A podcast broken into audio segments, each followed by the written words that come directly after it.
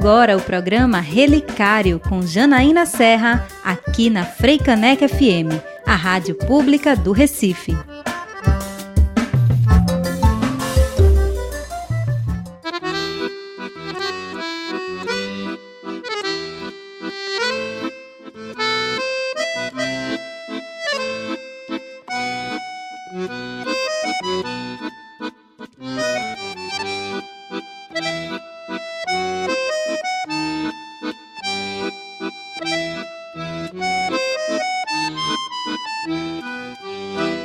Olá, boa tarde. Eu sou Janaína Serra. Esse é o Relicário.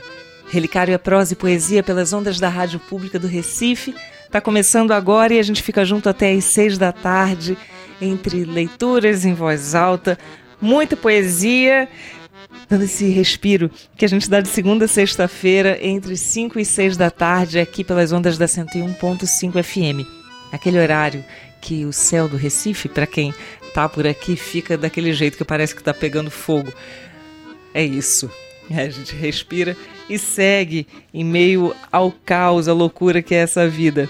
Bom, o programa de hoje tá super especial. Eu vim te fazer um convite para ouvir essa conversa que eu tive com Estevão Machado, com o poeta Estevão Machado.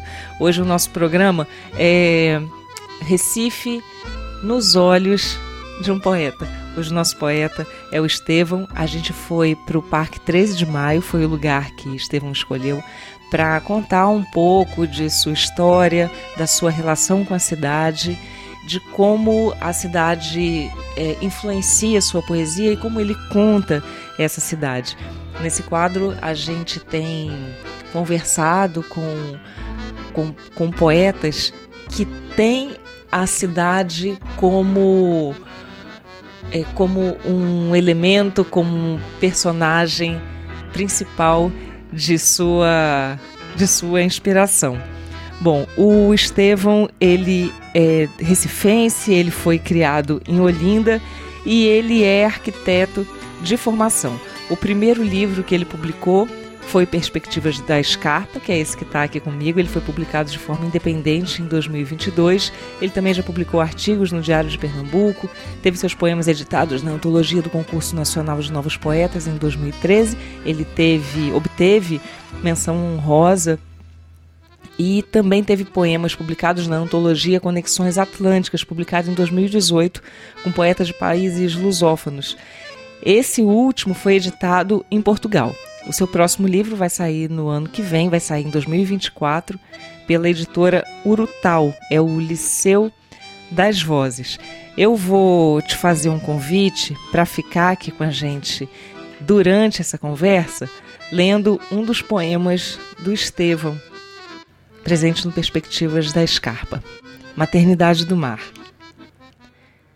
Berço de lama de fértil matéria, lugar de vida orgânica viva, gesto de fala do calado do rio, encruzilhada e desafio de amamentar o oceano na flutuante vazante das marés. Não obstante, seu sangue evoca a capacidade de troca entre as pessoas e o lugar. Mangue, tu sabes que és a maternidade do mar. Maternidade do Mar, do livro Perspectivas da Escarpa, de Estevão Machado. A gente faz um bloco musical e na volta a gente vai direto para o Parque 13 de Maio e vamos juntos ouvir essa conversa, conhecer o Recife nos olhos de Estevão Machado. É daqui a pouquinho. Frei Caneca FM, toca cultura, toca o Recife, toca você.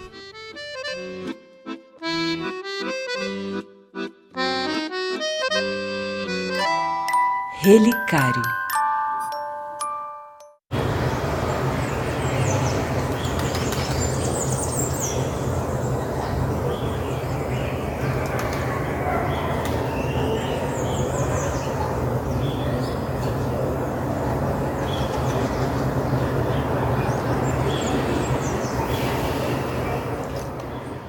Prever o que há por trás de seu vinco esbelto, transmutado de expectativas, é transver os limites claros, as horas argutas, as dobras dos oceanos.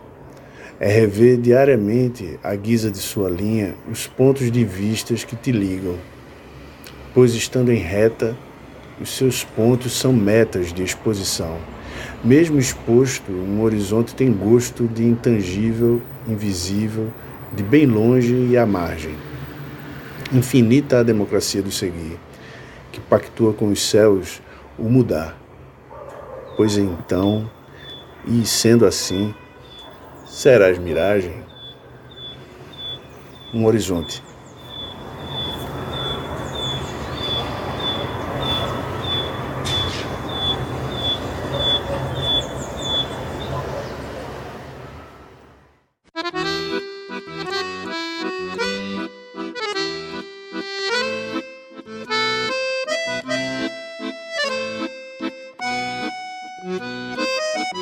Cento e um ponto cinco, Frei Caneca FM, eu sou Janaína Serra, você está ouvindo o Relicário.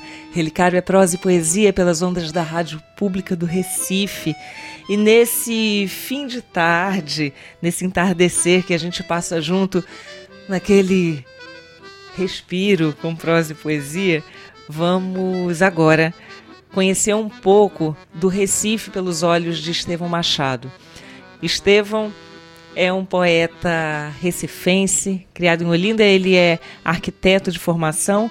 Hoje a gente conversou, hoje a gente vai ouvir essa conversa, né, que nós tivemos no Parque 13 de Maio. É, Estevão falou bastante de seu livro Perspectivas da Escarpa, lançado no ano de 2022, e a gente vai conhecer um pouco mais desse livro, do próximo que vai ser lançado ainda, o Liceu das Vozes, e conhecer o Recife na poesia, nos olhos, na memória, na vida desse poeta, Estevão Machado. Vamos ouvir essa conversa.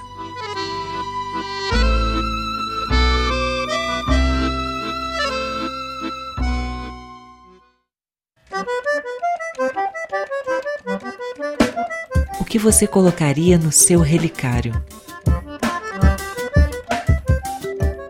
Cá estamos no Parque 13 de Maio. Estevão, e essa escolha, a que se deve? Ô, Jana, é... Parque 13 de Maio representa muito um momento assim da minha infância. É... Na época em que o centro da cidade tinha uma vida é, e uma presença de habitação assim ainda muito forte. A gente está falando no final dos anos 80, 90. Então eu vinha muito para cá porque tinha parentes que moravam aqui no centro e achava um barato porque eu vivenciava no centro comercial coisas que eu vivenciava no meu bairro. Nessa época eu morava em Olinda e morava num bairro em Olinda, Casa Caiada, num bairro é, de subúrbio, assim, perto de praia, né? Mas aquele clima mais de, de residência, né? E aqui você tinha, você tinha residência, mas você tinha dentista, você tinha comércio, você tinha escola, você tinha. E o Parque Tesimar era um lugar onde a gente passava e vinha brincar, vinha brincar com meus é, com, com, colegas, com primos. Você via pessoas vendendo brinquedo no parque. Né? Então eu acho que é, quando vocês me provocaram assim num espaço que, que trouxesse a minha vivência com a cidade, né? Ao mesmo tempo que, que trouxesse esse elemento da memória presente no que eu faço, no que eu escrevo. Eu pensei imediatamente no 13 de maio porque ele é meio que uma síntese dessa, dessa memória e dessa coisa viva.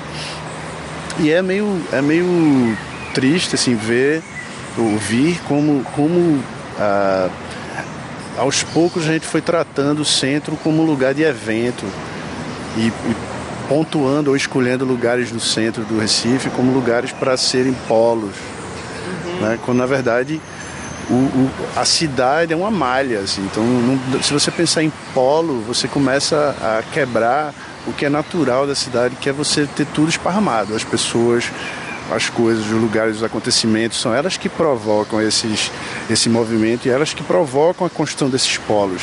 Se você meio que cria um lugar para ter show especificamente, sabe? Se você começa a criar o, o espaço de evento, ele vai se tornar eventual. E aquilo que é eventual, ele é difícil você manter vida no que é eventual. Né?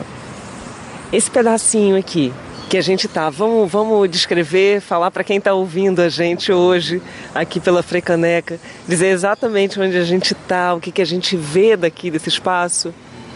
Estamos em pleno centro da cidade, debaixo de mangueiras, é, jambeiros aqui ao lado escutando cantos de, de pássaros de diversas espécies, que eu não vou saber dizer quais são, mas o importante é que eles estão aqui se alimentando, estão livres, né? Não estão presos. E bucólico, né? Você, você escuta todos os sons da, da, do centro da cidade, o agito e tal, mas você está reservado até do ponto de vista de clima também, então está agradável apesar do dia estar tá quente. Então, é, é, é, espaços como esses não podem ficar à margem, né? Eles deviam ser centrais, eles deviam. Acho que tudo tem que ser pensado em função desse, desse espaço mesmo. Você, vão, você nasceu onde? Você eu, é do Recife? Eu sou recifense. Eu nasci em Recife em 79. Nasci em Recife, mas fui criado em Olinda. Eu é, vim, eu saí da maternidade e já voltei para Olinda, para casa. E, e cresci em Olinda, tive uma infância toda em Casa Caiada, que é um bairro. Olinda, cidade do, a clássica, a, clássica frase da Olinda cidade dormitório, né? Eu cresci na Olinda, que não é a Olinda do sítio histórico, a Olinda do bairro novo para lá, que é a Olinda que foi pensada para ser um bairro, enfim, para ter uma, uma, expansão urbana, mas acabou que foi ficando cada vez mais uma cidade dormitório sem, sem essa sem essa centralidade que tem aqui, por exemplo, onde a gente está. E aí eu vinha para Recife porque eu tinha todos os familiares aqui toda a minha família era daqui, inclusive aqui do centro. Então eu vinha muito pro centro porque era tipo visitar a minha família, era ver minha família. É, eventualmente comprava uma coisa, né? ia comprar um sapato, uma coisa, mas eu vinha sobretudo para ir para casa de alguém que eu conhecia já. Então eu tinha uma relação com o centro que não era só comercial, que da minha geração é, muita gente vinha para o centro, para o comércio do centro. Então vinha para as lojas, de departamento, essas coisas. Nesse, nessas datas comemorativas, a gente falando de evento, né? Nessas datas comemorativas, lotava, porque todo mundo vinha para o centro para comprar presente para o Dia das Mães, Dia das Crianças, Natal e tal.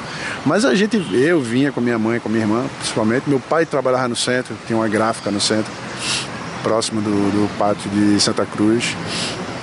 Na verdade, próximo do pátio de São Gonçalo, que é o depois do Pátio Santa Cruz, você no sentido como se você estivesse indo para o Mercado da Boa Vista, né? Aí depois tem o Pátio São Gonçalo, ele tem uma gráfica por ali.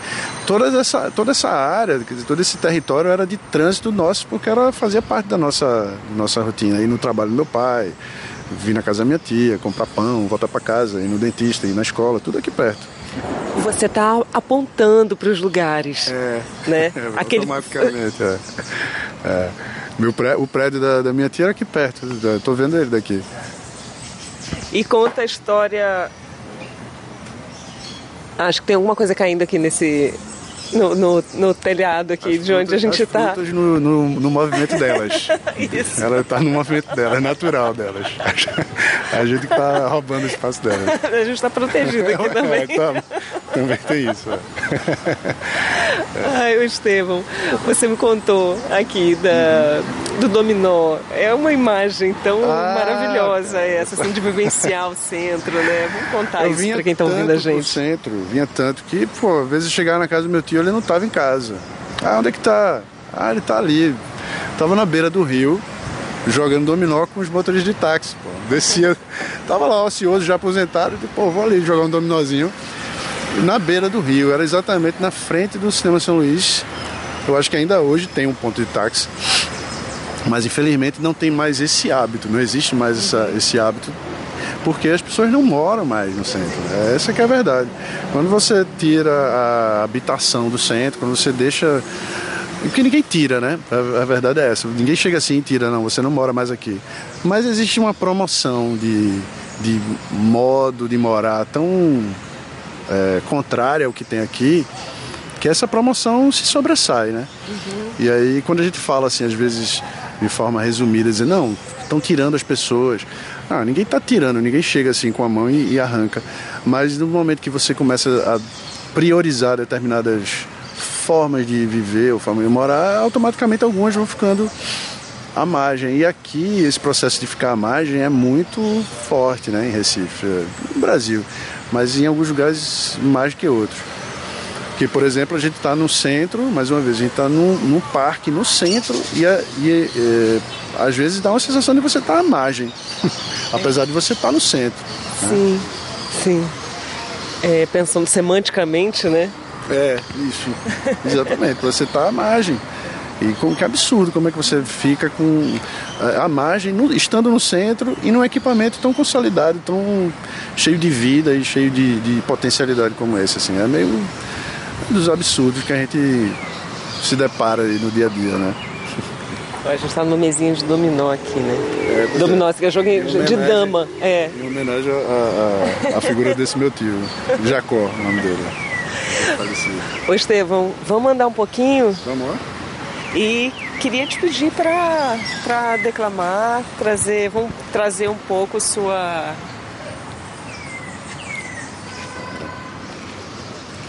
sua obra. Ah, em 2000, agora em 2022, né, quer dizer, ano passado, eu lancei esse livro chamado Perspectivas da Escarpa. Foi um livro que eu lancei independente e ele nasceu um pouco dessa é, um pouco dessas falas que a gente está fazendo aqui sobre é, a experiência da, da vivência da, da cidade, né? E tem um poema que eu gosto muito e que ele fala um pouco um pouco isso que a gente está conversando, que é o poema de Tombo. A cidade perde seus músculos de cimento, sisudos outrora, agora pândegos. Perde a musculatura da memória dos seus tempos, seus espaços, seus saberes, suas tentativas de resguardo. A cidade perde seus galhos de sucupira, esculpidos, esbeltos, estáticos. Perde o balanço da ventania que lhe assopra, que lhe exaure, que lhe esfria e resfria desumanamente, sem cessar. A cidade perde os vasos de suas raízes, capilares hemodiálises dos mangues, perde o caule de sua gente, sem terra, sem varanda, sem sentido, tombada, desterrada, sem grito. Poema de Tombo.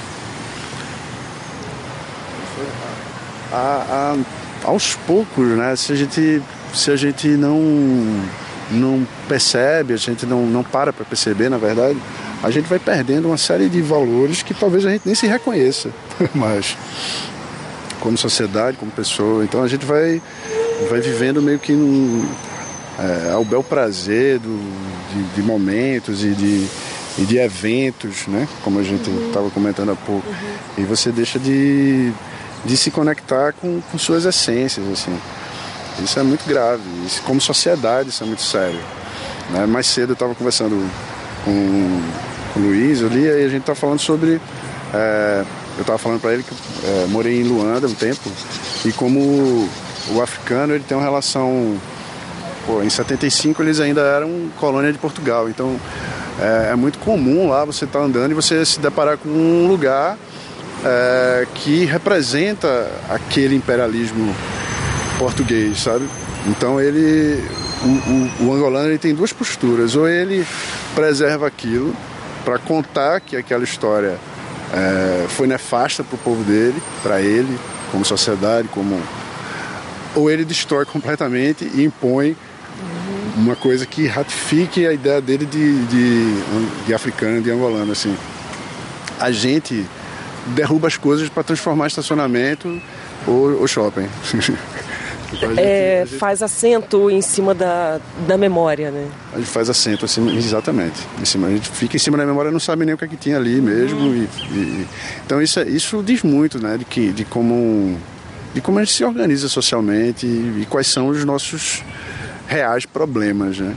Quais são realmente os nossos entraves como sociedade? O que é que a gente tem que resolver enquanto sociedade para que a gente tenha é, esse equilíbrio que a gente deseja tanto, né? Em políticas, em discursos, a gente deseja uma equidade, a gente de, deseja sustentabilidade, mas será que a gente tem ações sustentáveis? Será que a gente tem respeita equidades a ponto de, de trazer isso para o nosso dia a dia? Quer dizer, é uma pergunta que é permanente para a gente, né?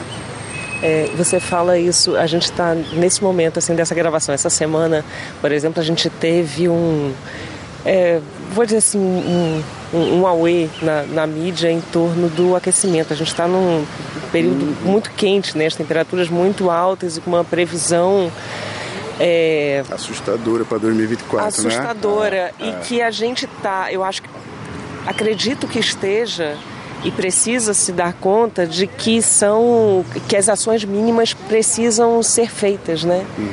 No, no, no, dia a dia.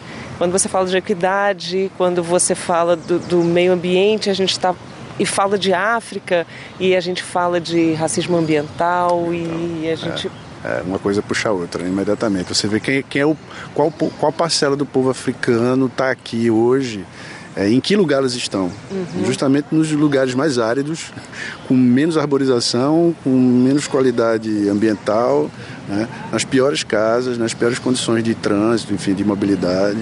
É um pouco. A verdade, esse exemplo que eu estava conversando há pouco sobre a África era meio para dizer assim: olha como, como aquele povo cuida da memória dele, mas ele vai claro, para além da memória, né? Ele está preocupado com como, é, como ele se comporta naquela cidade dele, naquele país dele, a ponto dele ter total domínio sobre uhum. as políticas e, e, e para que caminho o país dele vai tomar, a cidade dele vai tomar. Né? E aí você fez essa ponte aqui com, conosco, assim, com, com, com nós africanos já aqui, né? Em, em, diáspora. nessa diáspora eterna, né? é, o quanto que somos essa população justamente que está sofrendo todas essas mudanças climáticas, enfim. É, estamos nas, nos, nas, na periferia mesmo da, da, do território e longe das benesses. Né? Então, quando se trata de produzir eventos, por exemplo, num centro de uma cidade histórica feito Recife, será que a gente está colocando num primeiro plano, a, aquele povo que formou mesmo aquela cidade? Será que culturalmente está sendo considerado a, ou consideradas as, as colocações dessas pessoas e a, a sua história como, como uma premissa balizar assim para você tocar uma política ou tocar um sabe? Será que é, é esse povo indígena esse povo negro que se vê claramente no, no, no que se propõe como entretenimento, no que se propõe como, como lazer, né? Uhum. Será que a cultura virou isso apenas um espetáculo mesmo e a gente aceitou isso e está tudo bem? E aí deixa essas discussões, são discussões mais politizadas para outras coisas. Eu não gosto disso. Eu acho que, que é, é, no, é, no, é no calor das das manifestações que você consegue construir um, ou, ou, concretizar mesmo a política, sabe? É no calor do carnaval, é no calor do São João, é no calor desses eventos grandes mesmo. Você não pode só colocar discussões sobre África numa pequena sala de, uma, de um museu do, da cidade. Entende? Num, num, pequeno, durante uma semana ou duas. De repente, uma semana da Consciência Negra agora. Uhum. Né? Não é, não é isso. Isso é para estar nos eventos mesmo culturais da cidade. Cabais, estamos em Recife. Quais são os eventos que são é, fundamentais da cidade? Frevo, carnaval. Então, carnaval tem que ser negro. Né? E não é, não é um períodozinho, até porque o frevo veio da capoeira e não vai nem não vamos nem entrar nesse assunto, porque esse assunto é, tem gente muito mais competente para falar do que eu. Mas, sabe, é, é, é nesses eventos, nessas manifestações que de fato a gente tem que discutir política. Né? Estevão, vamos, antes da gente voltar aqui para o seu livro, vamos, vamos sentar? Vamos lá. Olha, o que, que te levou a Luanda? Ah, fui trabalhar na África, eu sou arquiteto, né? De formação. Aí uns amigos estavam estavam indo trabalhar, me chamaram. Isso foi em 2009, eu acho, 2008. Aí fui com eles, passou um ano mais ou menos lá. E foi marcante, assim, para mim, por conta dessa, é, dessa aproximação aí com, com a África, por razões evidentes, né? Tipo, eu como cheguei lá, é, a primeira coisa que me assustou, inclusive isso vai virar um livro. É, não sei se eu falei isso para você antes. É, quando eu desci do avião, a imagem que você tem da África é um sol para cada pessoa, né? E um céu muito azul, um sol imenso. Eu cheguei em agosto em Luanda e quando eu abri a porta, quando eu abri uma porta do avião, que eu saí assim na, na, na escada, que lá você sai como saía antigamente aqui nos aeroportos, né? Você sai na pista mesmo. Você sai, quando eu saí assim, tava uma neblina imensa, a cidade inteira numa neblina. Eu digo, não acredito, minha, minha mala cheia de protetor solar. Aí eu digo, pô, bicho, eu não acredito que eu cheguei na África, vou ficar nesse. Pois existe um período lá que é de mais ou menos de como se fosse o outono, né? É, maio, de maio até final da primavera. É, final da primavera, novembro, né? Maio, novembro, é e que eles chamam de cacimbo. É um período em que é, a cidade fica, isso é em Luanda só, fica toda debaixo de uma neblina e a temperatura fica em torno de 20 graus, de manhã, de tarde e noite. E você vê o sol fica um pontinho amarelo assim, raramente o sol se abre, o céu se abre um pouco e ele aparece, mas normalmente fica fechado. Isso já foi o primeiro impacto que a África trouxe em mim. Fora, trouxe para mim. Fora você conhecer as coisas lá, né? Você, enfim, conhecer danças, povos, né? Você, uma coisa que é muito, é, foi muito marcante também na África era você ver etnias juntas, assim. Você conversar com um cara que é de uma etnia tal e conversar com um cara que é de outra etnia, ele é de outra região da, do país, do mesmo país. Então eles têm jeitos de, de fala. Primeiro, eles têm dialetos diferentes, né? E, mas eles têm uma maneira de falar diferente, uma maneira de, de, de comer diferente, tem hábitos. Então, pô, eu fico vendo assim, cara, a gente trata, a gente homogeneiza muito, né? A gente homogeniza índio, homogeniza índio, japonês homogeniza asiático, né? É, isso é péssimo. Quando você experimenta, quer dizer, quando você vivencia, né? Aí você percebe as nuances porque você está vivendo. Aí, voltando um pouco para onde a gente está, a gente só percebe a, a, qualidade ambiental que a gente está quando a gente vivencia. Você passar de carro aqui, você vê que tem árvores, que bonito, né? Você vê um jardim bem cuidado, mas você não, não usufrui disso se você não entrar, né? Então, acho que a, a vivenciar, mais uma vez, o centro faz parte de uma premissa básica para você tratar bem ele, para você realmente enxergar e propor valores para ele. Se você não vivenciar, você vai estar sempre é, criando eventos. Aí criar evento, é, para mim, é uma coisa que eu sempre fico com o pé atrás, assim. Porque o evento ele vai acabar. E aí? Quem é que vai ficar sustentando um evento? Né? Vamos lá, Estevão, escritor. Quando você se descobriu escritor, quando você começou a escrever, o que, que você se lembra você, com que idade você tem esses, essas primeiras vou chamar de tentativa, tá bom? Essas primeiras tentativas, esses primeiros rabiscos, assim. É, quando começou. E a cidade? A cidade na sua obra? Olha, eu acho tão difícil assim dizer é, o início, porque diferente de Diferente da dança, por exemplo, diferente da, do teatro, né? diferente de outras manifestações artísticas, que você identifica assim você uma predisposição para aquilo e você vai lá e faz e faz um, uma escola, tem uma aula, um instrumento, né? É a mesma coisa. Mas escrever está muito ligado à linguagem que você já usa para conversar com as pessoas, para se expor, né? Então, meio que a construção da minha própria linguagem é quando eu comecei a escrever. Eu não consigo ter um marco zero de quando, quando foi o início de, da escrita, e muito menos dela nesse, nesse formato. Entende? De, de, Literário. É, já pensando em ser livro. Tanto que eu lancei meu livro em 2022, eu tinha 40 e, 40 e poucos anos. Eu não, não, não, não, tinha uma, não tinha uma pretensão mercadológica assim, de escrever. Para mim, escrever era linguagem e eu sempre escrevia, até na minha família é, que morava aqui, minhas tias moravam aqui perto, alguma delas era, era, era poetisa.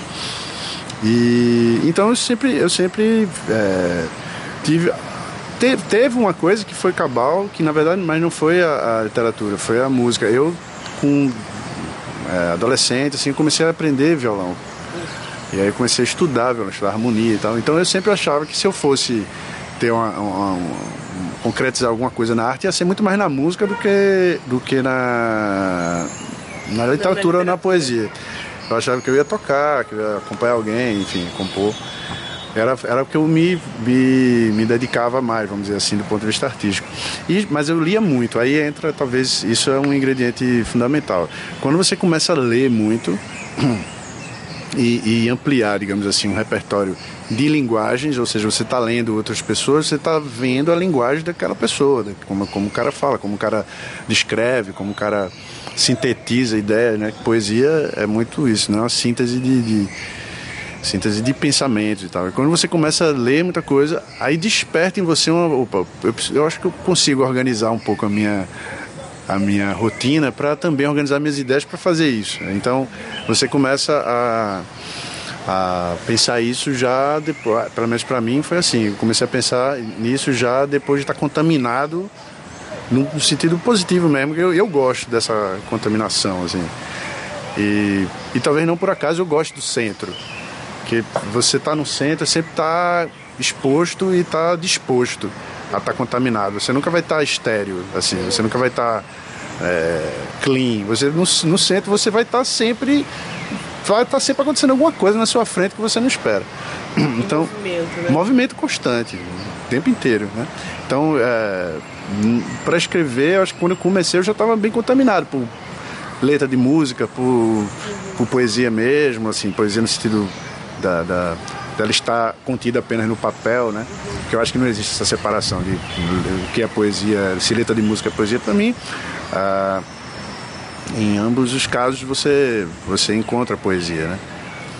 Bob Dylan já ganhou o Nobel, é, né? Depois do, do, Nobel de Bob Dylan, isso, essa discussão deve ser acabada. Né? Ninguém, ninguém vai mais trazer isso à tona. Mas eu acho que quando eu comecei a me, me deixar contaminar por vários escritores, assim, e aí eu fui organizando a, essa possibilidade de, de escrever. E aí eu escrevi esse livro no período de pandemia, né? Que também é uma coisa interessante, porque foi, é um livro que fala sobre cidade, sobre vivência, e eu estava trancado em casa. Talvez por isso, muita gente fala isso. Ah, pô, tu escreveu justamente porque tu estava sem poder sair, ou sem poder... Pode ter, faz sentido, né? É, acho que a necessidade aí a, a, arte sendo uma ferramenta para poder acessar aquilo que eu queria estar acessando e não podia. Então ele nasceu nesse contexto de de digamos, de uma, uma contenção da liberdade, mas ele com muita, muito desejo de liberdade e de movimento, né? Perspectivas da Scarpa. E eu quero saber suas referências, quero saber se você tem uma rotina de escrita, mas vamos, vamos logo então para o livro. O porquê do nome? Todos os poemas foram escritos durante a pandemia? Quase todos os poemas foram. É, você sempre tem, né? Assim, você tem uma, uma, uma gaveta ou uma caixa, um, um, bloco, um caderno de, de anotações. Quem escreve tem. E aí tem alguns poemas que veio desse, dessa leva, assim, de alguma coisa que já estava guardada. Mas a boa parte deles foi, foi na época da pandemia, porque eu fui construindo essa ideia de ser um livro onde você ia, onde eu teria uma, uma mobilidade, uma, um movimento que eu não estava tendo naquele momento. Então, é um livro que passeia pela cidade, mas passeia pelo tempo. Então, fala da cidade e de outras cidades, né? Inclusive fala de Luanda também.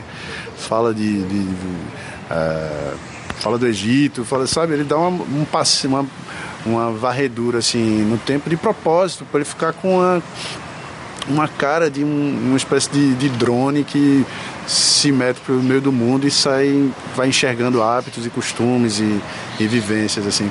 Que era mais ou menos a vontade que eu tinha na época que eu estava é, que eu estava em casa, né? Que a gente estava é, em lockdown, enfim, estava sem a mobilidade que a gente tem agora. Então ele nasceu meio nesse momento, assim, né, com, essa, com esse anseio. E o tema da cidade veio tá, muito, muito, muito provavelmente pela minha formação, por estar tá mexido com isso, de não poder, de não poder experienciar a cidade, quer dizer, não poder estar tá nela e tal. Acho que foi por aí. Vamos trazer mais então de perspectivas da escarpa para quem está ouvindo a gente. Eu vou ler o poema que deu nome ao, ao livro. Perspectivas da escarpa. Eu vi as cabeças dos homens sobre ombros exaustos, longe dos faustos ares da abnegação. Eu vi cabeças cansadas, sem ar, sem o respirar, fausto ou não, com ares de solidão. Eu vi as cabeças dos homens entre os vãos do tempo, perto do vento ávido da circulação. Eu vi cabeças perdidas, sem rumo, sem o desaprumo, eólico ou não, com ares de solidão.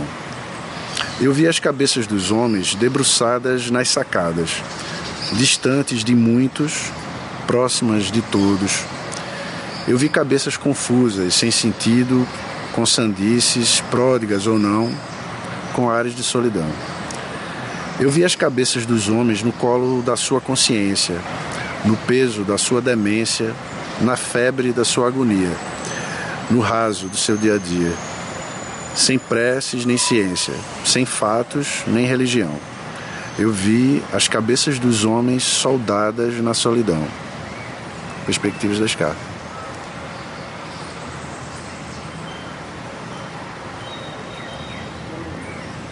Você tem a voz tão bonita, Estevão. Obrigado. Você canta. Eu acho que canto como muita gente canta. A gente canta para espantar os males. Mas declama. Não, eu, eu, declamo nesse momento, assim, quando a gente né, tem um, um momento de conversa com alguém, né, e alguém pede assim, mas não tenho. Eu não venho, por exemplo, havia uma geração fantástica aqui em Recife, primeira geração 65, né, com Alberto da Cunha América, inclusive aqui, eu acho que aqui perto do, aqui no Parque Tesimar tem um busto dele. Eu não sei qual é a localidade exata. Mas tinham poetas maravilhosos. E depois dessa geração veio a geração de Cida Pedrosa, de Valmir, Jordão, que era uma, uma turma que se reunia aqui perto, inclusive também, e que tinha esse hábito mais do encontro e da, da declamação, né, do hábito de declamar. Agora também tem uns, uns escritores e tem uns poetas também que eu acho que eles não têm, é, digamos, a pretensão não é a palavra, mas ele talvez não procure escrever para declamar ou para que aquilo seja é, absorvido só é, através da escuta, né, da, da, da declamação. Tem alguns poetas que eles procuram escrever para que você leia o que ele está escrevendo e a, e a leitura te força a, a entender determinada palavra. Então é o uso de uma palavra que tem um sentido quando você ouve, mas quando você lê ela tem outro, né? E, e aí tem, um, tem uns e para mim o que é mexe nisso é João Cabral, Melo Neto. Ele faz isso como ninguém, tipo aquela leitura que é que é muito mais para ser leitura do que para ser é, declamada, né? A poesia que é muito mais para ser leitura do que para ser declamada. Aí eu, eu gosto disso porque é, força um jeito novo de escrever, sabe? É, de buscar, de buscar é, medir melhor as palavras, escolher melhor as palavras para ela ter esse, esse efeito que muda quando você lê ou quando você fala. Eu acho, eu acho legal. Tem escritores, de, inclusive de prosa também, que pensam assim, né? Mas é, de poesia me vejo, me vejo o João Cabral assim como um exemplo bem, bem. Alberto também, Alberto da Cunha Mello tem um, tem um pouco isso também. Olha, quais são tuas referências? Agora você citou é, vários autores. É, mas quais são tuas. Eu já citei o peso pesado agora. Foi o João Cabral de Melo Neto, Alberto da Cunha Melo e Drummond, para mim é o trio. É o meu trio preferido, assim, de poetas. Recentemente eu descobri, é, através de uma amiga, um poeta que eu não conhecia, um cara, por sinal ele está na final do Jabuti desse ano, 2023, que é Paulo Henriques Brito.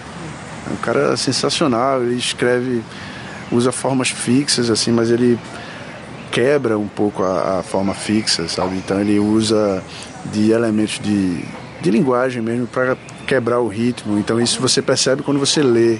Ele tem um impacto, a leitura dele, é, a poesia dele tem um impacto quando você, se você ouvir e tem outro impacto se você ler, se você lê o poema no, no papel, assim, pela forma como ele trabalha a, apresentação do poema no papel, assim.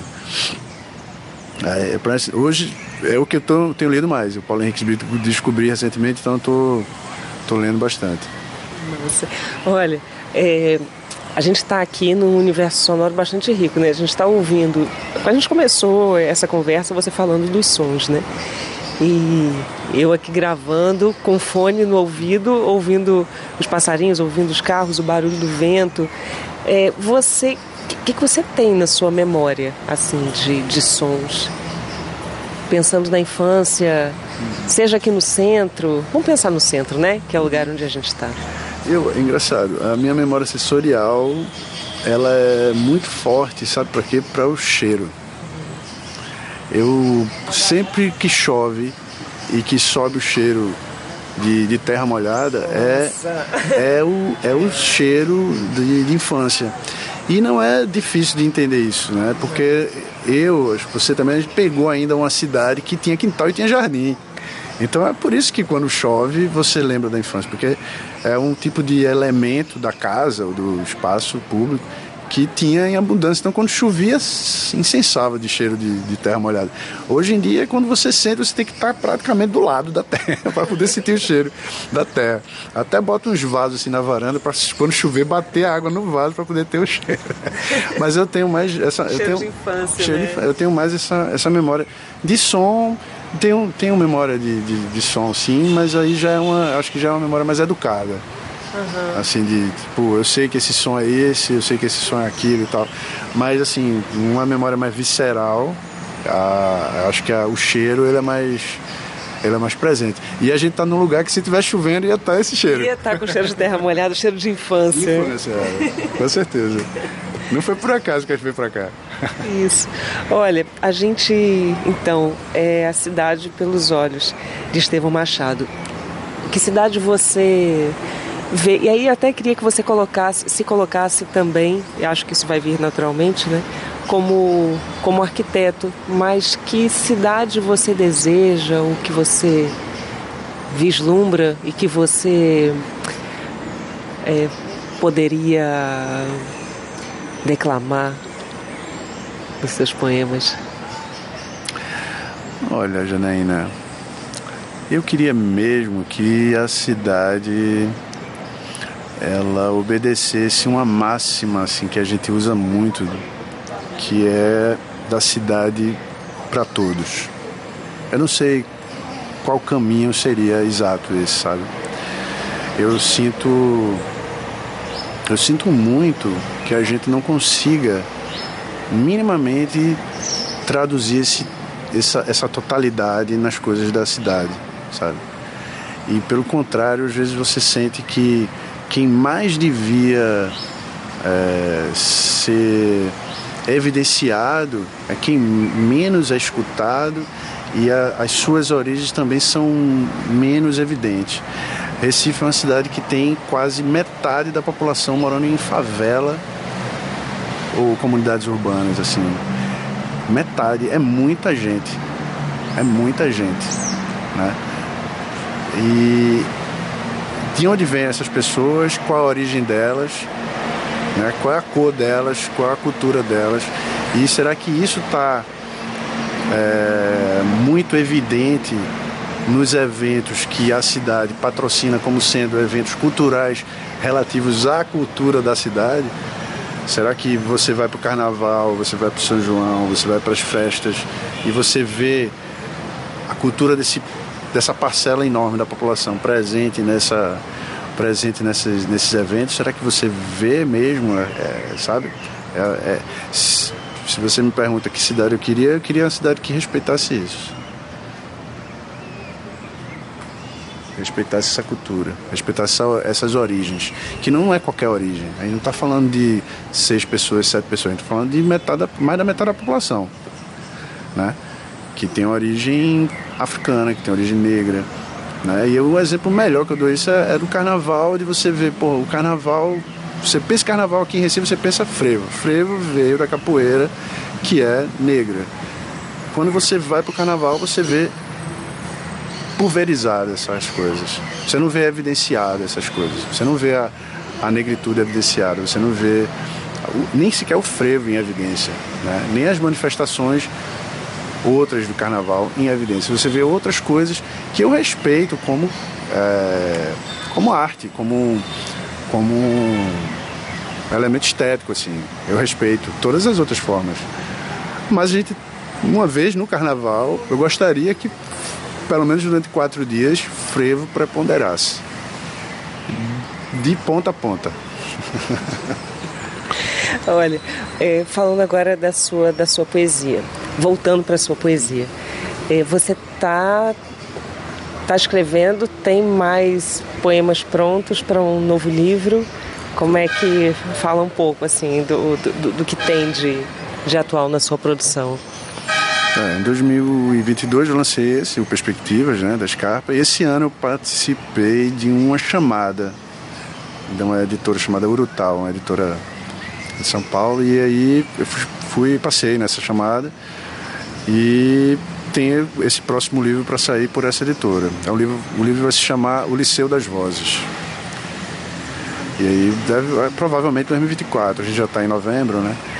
E aí vai entrar, eles fazem um, um trabalho de pré-venda, que é bem interessante, assim, ele oferece aos, aos leitores um cardápio de, de possibilidades para investir naquele, naquele livro previamente. Então você pode comprar o livro previamente, você pode comprar o livro digital, pode comprar o livro físico, pode comprar o livro mais uma o acesso a, a uma, a uma, uma pré-venda na qual eles oferecem várias formas de você é, aderir ao projeto, patrocinar o projeto e ter uma recompensa que eles chamam disso, né? Tipo, pode ser o livro, pode ser o livro digital, pode ser o livro mais uma, uma, uma um ingresso para um lançamento, enfim, eles criam essa forma.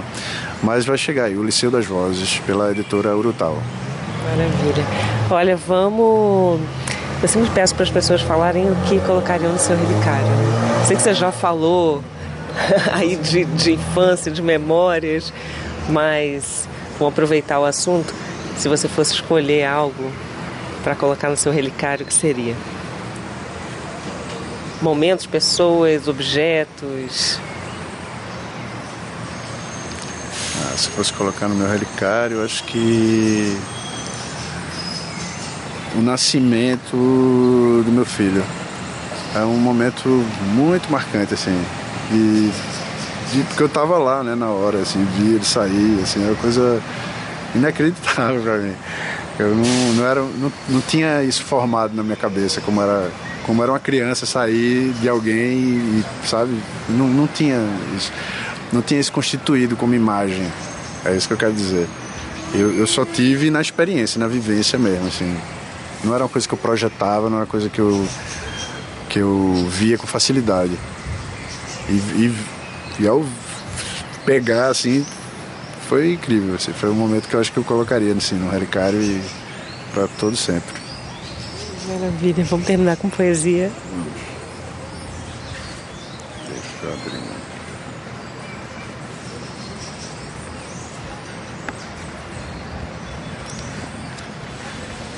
É tão difícil escolher às vezes. Pode escolher mais de uma, viu? Agora o microfone é seu.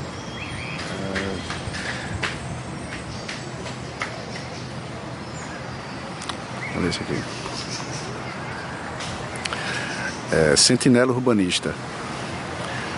Observa a cidade com meus olhos mais cegos, despreparados por perdas, conformados nas ausências Redito esse olhar com a máquina dos nervos pronta para o trabalho e incerta para a mudança. Observa a cidade por minhas mãos que transpiram, mais por elas do que por mim, pois são gêmeas desse mundo, são crias e criadoras, projetistas e construtoras, artesãs e marchantes das intervenções nas paisagens. Observa a cidade já cansada de esperar mudanças, de pavimentar qualidade para a vida. Observa a cidade como se não bastasse ser servo de um olhar que me vela, em lápide que não muito se explica. Sentinela Urbanista. Perspectivas na escarpa. Estevão, obrigada. Obrigada demais. Adorei a conversa, conhecer, é, conhecer mais de você pela cidade, por esse lugar tão especial. Obrigado você, Janaína. Obrigado, Luiz. Obrigado a Frecaneca. Obrigado ao programa Relicário que abre tanto espaço para tanta gente. Eu acho isso tão fundamental e, e necessário mesmo, assim, porque a gente precisa escoar tanta produção que tem na cidade vocês estão fazendo esse papel de forma brilhante, muito bonita, muito carinhosa, muito afetiva, assim, com todo mundo. Eu estou falando por mim e falo por muita gente que eu, eu escuto, então eu vejo todo mundo falar e eu estou aqui para reforçar o que eles dizem. E é verdade. Obrigada. É isso, mais um Recife pelos olhos dos poetas, hoje com Estevão Machado. É.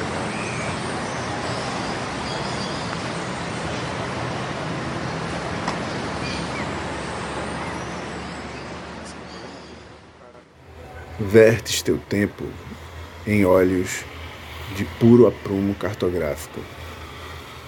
Observas que pairam em rios barcos com homens que são práticos, que são múltiplos, que são iscas dos seus próprios anzóis. Sente seus labores em ti, tal e qual um efeito orográfico. Encharca-se dessas gotas d'água chuvas de suores que são ribeiras, que são altaneiras, que são ácidas, feito as dores desses pescadores. Vives o tino das pescas em um rito manso, diplomático. Observas pescadores que bailam danças de sangue que são tensas, que são intensas, que são pretéritas das ilhas dessas famílias. Saibas olhar esse tempo de grande horizonte emblemático, que se embarca no fluvial paradigma das lutas que são diárias, que são amargas, que são constantes, rentes e presentes nos contrastes desses homens. O horizonte das pescarias.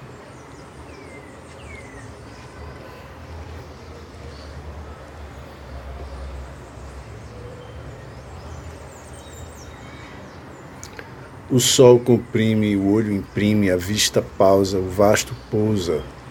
A luz do sol não basta como qualquer coisa. O sol reincide, o ato exime, o fato cobra, o feto cumpre, o claro destino sumário de ser lume, de onde se pare, parte, funde a alma com a órbita, itinerário do corpo que alcança seu sol de sua própria dança. O solário dos partos.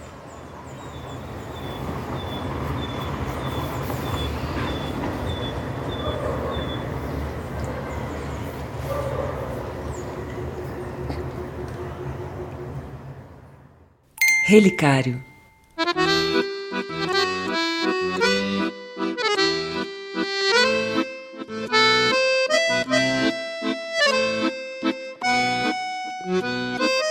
Esse foi o especial Recife nos olhos de Estevão Machado. Eu agradeço a sua companhia. Te convido a continuar compondo esse relicário com a gente, sempre de segunda a sexta-feira, das 5 às 6 da tarde.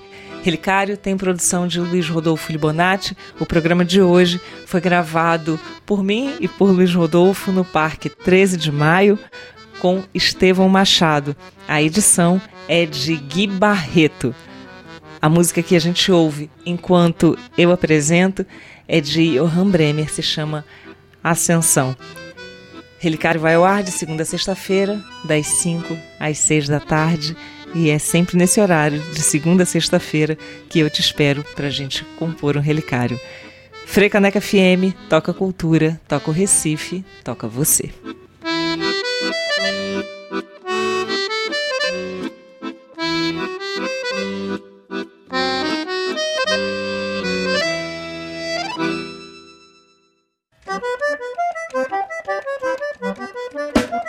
Você acabou de ouvir o programa Relicário com Janaína Serra, aqui na Freicaneca FM, a rádio pública do Recife.